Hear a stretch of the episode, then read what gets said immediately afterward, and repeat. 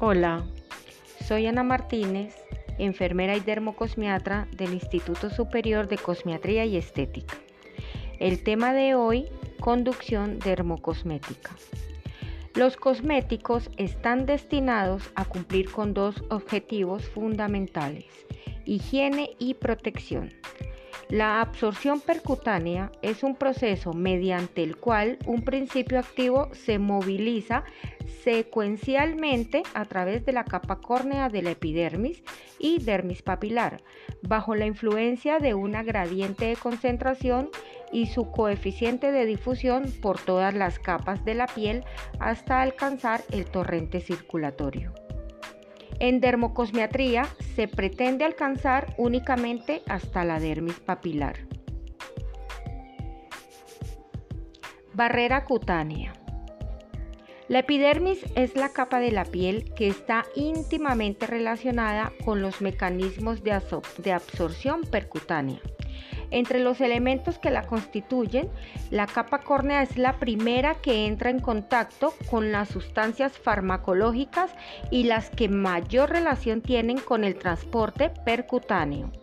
La piel es una barrera impermeable a diversas sustancias químicas constituye una defensa contra agentes nocivos del medio ambiente y posee varias alternativas de vías de absorción para ciertos principios activos o medicamentos. La teoría de la impermeabilidad absoluta ya no es válida hoy en día.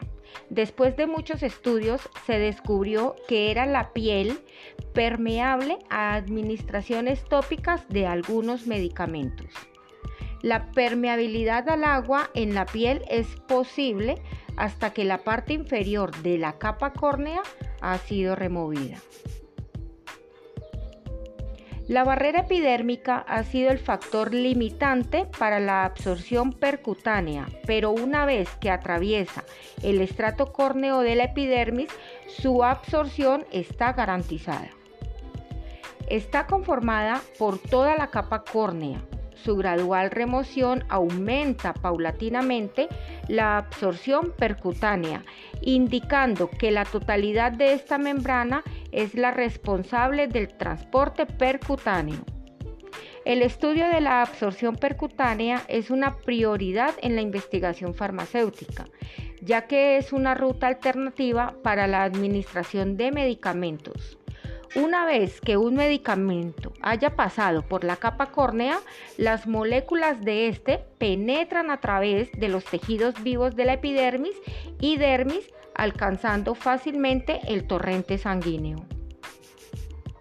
Las moléculas polares y no polares difunden a través del estrato córneo por diferentes mecanismos sus moléculas, ya dicho. Las moléculas polares pasan a través del agua acumulada dentro del estrato córneo. Las moléculas no polares se disuelven y se difunden a través de la matriz intracelular no acuosa que existe entre los filamentos de proteínas, fundamentalmente a través de los triglicéridos.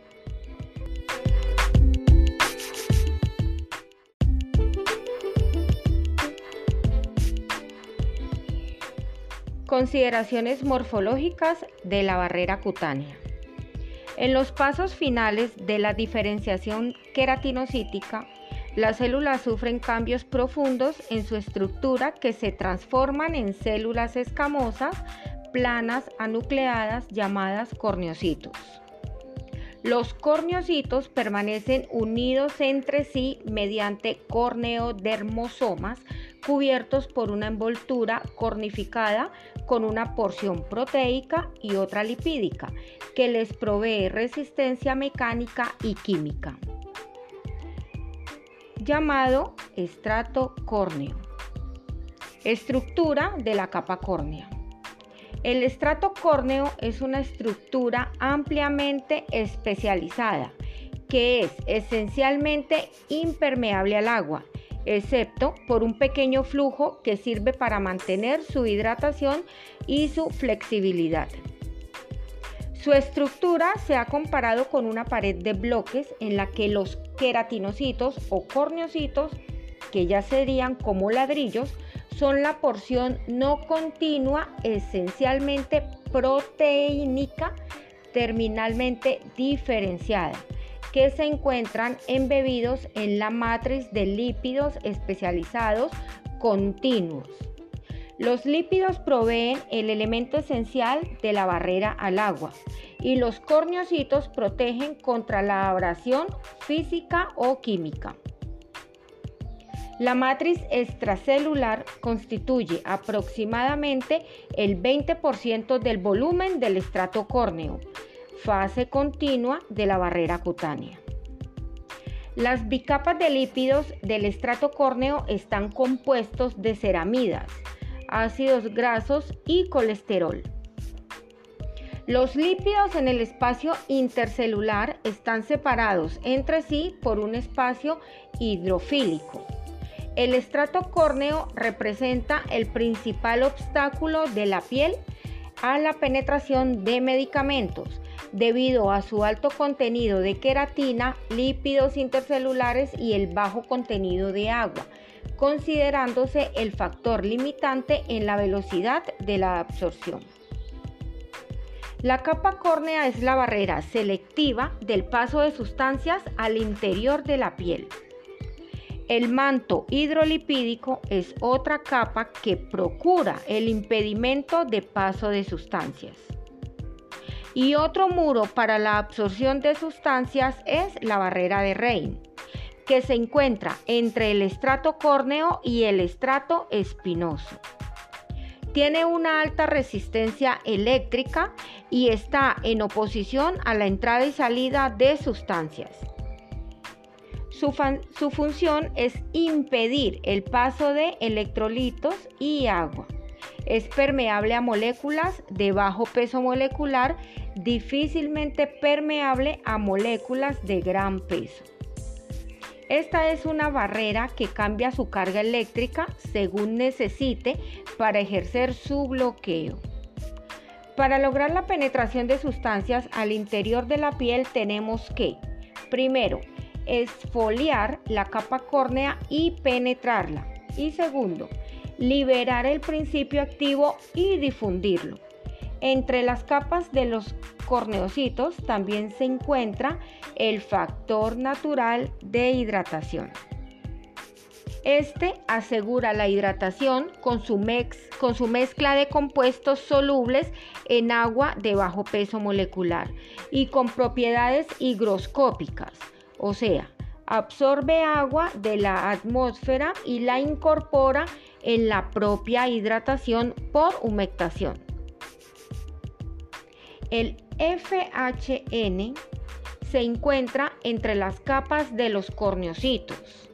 Afirma la hidratación con su mezcla de compuestos solubles en agua y propiedades higroscópicas. El vehículo puede tener diferentes propiedades, además de ser el transporte de principios activos que pueden variar el índice de penetración.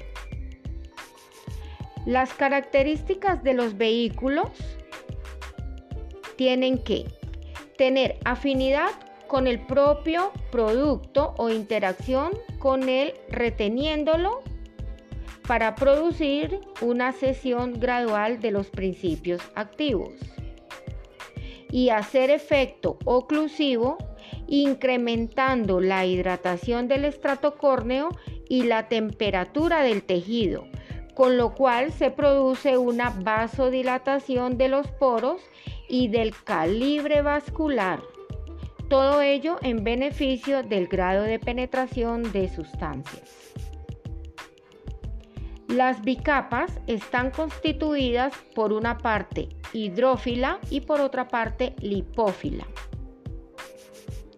Las vías de penetración son transepidérmica y transanixial.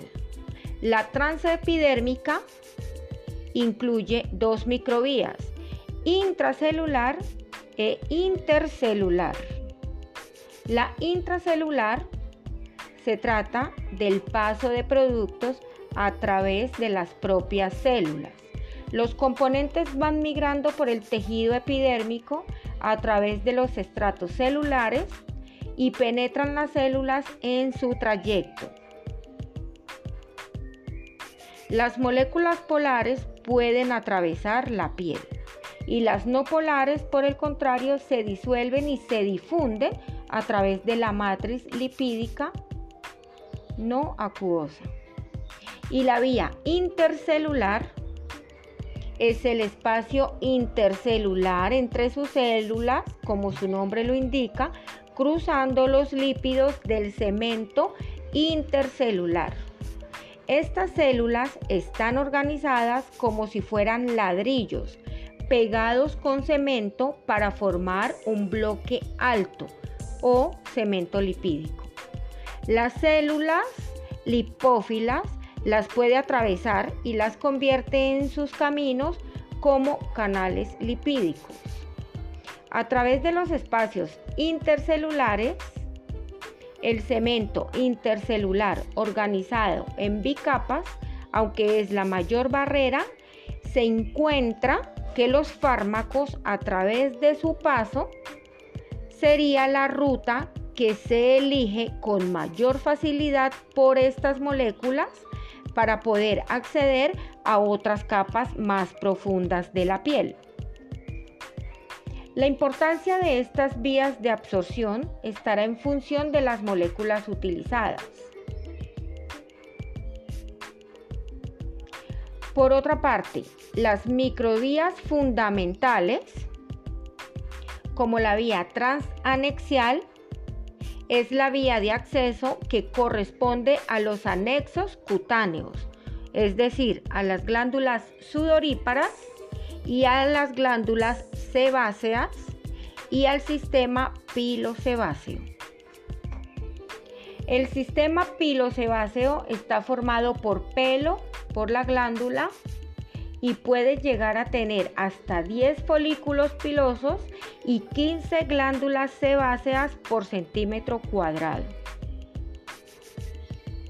A las moléculas les será fácil atravesar la capa basal del folículo pilosebáceo, debido a que la epidermis a nivel de la base del pelo se adelgaza hasta reducirse a una única capa de células no queratinizadas y no atraviesa la barrera de Rein. Solo puede ocurrir cuando el producto o principio activo es capaz de difundirse en el sebo del folículo pilosebáceo. Por ejemplo, algunos quimios foliantes como los beta hidroxiácidos. Por medio de las glándulas sudoríparas se puede penetrar a la dermis administrando sustancias acuosas de bajo peso molecular, solubles en sudor, llegando a la base de la glándula sudorípara que no ofrece resistencia para atravesarla. De todos modos, estas dos vías de penetración serían las más importantes al momento de absorber iones y moléculas y moléculas de gran polaridad que son de permeabilidad baja penetrando el estrato córneo. Esta vía de absorción percutánea se realiza por los folículos pilosebáceos y las glándulas sudoríparas, que sería la vía más rápida. La vía transfolicular esta vía de penetración de sustancias químicas se realiza por el aparato pilosebáceo, precisamente por el pelo, y está relacionado con la presencia de un mayor o menor número de folículos pilosos. El aparato pilosebáceo se vuelve más delgado hasta reducirse al nivel de la base del pelo a una única capa de células no queratinizadas. Y la vía transudorípara es la vía menos importante ya que proporciona una pequeña ruta de absorción. El flujo de sebo, sudor, se oponen a la penetración, es decir, el manto hidrolipídico. Mecanismos de absorción y permeación. Para que se produzca una acción farmacológica, el principio activo debe ser absorbido y llegar al receptor. Debemos tener presente los siguientes conceptos importantes. La absorción, que es la interacción reversible con estructuras cutáneas de una sustancia química al interior de una capa. Su fijación específica o inespecífica a las proteínas cutáneas, su metabolismo epidérmico y su acumulación en las estructuras, en las estructuras profundas de la piel. El principio activo es efectivo solamente en la superficie de la piel. La absorción es un proceso por el cual las moléculas son atrapadas o retenidas en estas estructuras cutáneas. Segundo, Penetración. Si el principio activo llega a las capas más profundas de la piel o de la mucosa. Tercero, permeación. Si el principio activo penetra a células y tejidos. Difusión a través de, la capa, de las capas de la piel. Y cuarto, absorción. Si el principio activo pasa a través de la piel u otra barrera y llega al torrente sanguíneo y participa en el metabolismo.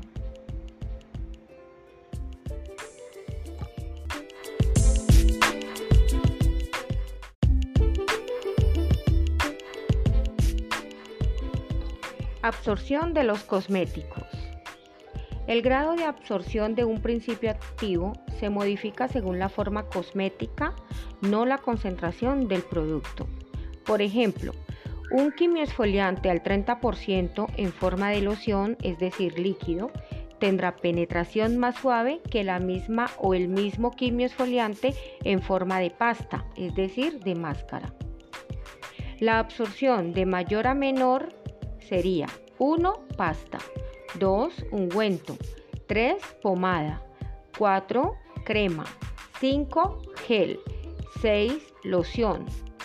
7. Aerosol. Y 8. Polvo. Cuando se busque profundizar, se utiliza una pasta, ungüentos, pomadas o cremas. Y para efectos superficiales será gel, loción, aerosol o polvo. Además de los parámetros anteriormente mencionados, existen dos factores que modifican el transporte percutáneo de los medicamentos y son grosor de la capa córnea. En términos generales, el grosor de la capa córnea es inversamente proporcional a la absorción percutánea. A menor espesor, mayor penetración. Surfactantes. Los jabones y detergentes son compuestos muy dañinos cuando son aplicados sobre la piel. Solventes. Los solventes volátiles son dañinos para la barrera cutánea, pues disuelven los componentes lipídicos del espacio intercelular. La acetona, el cloroformo y el etanol, por ejemplo, extraen los lípidos del espacio intercelular y facilitan la absorción percutánea. Bueno, esto ha sido todo por hoy. Hasta la próxima.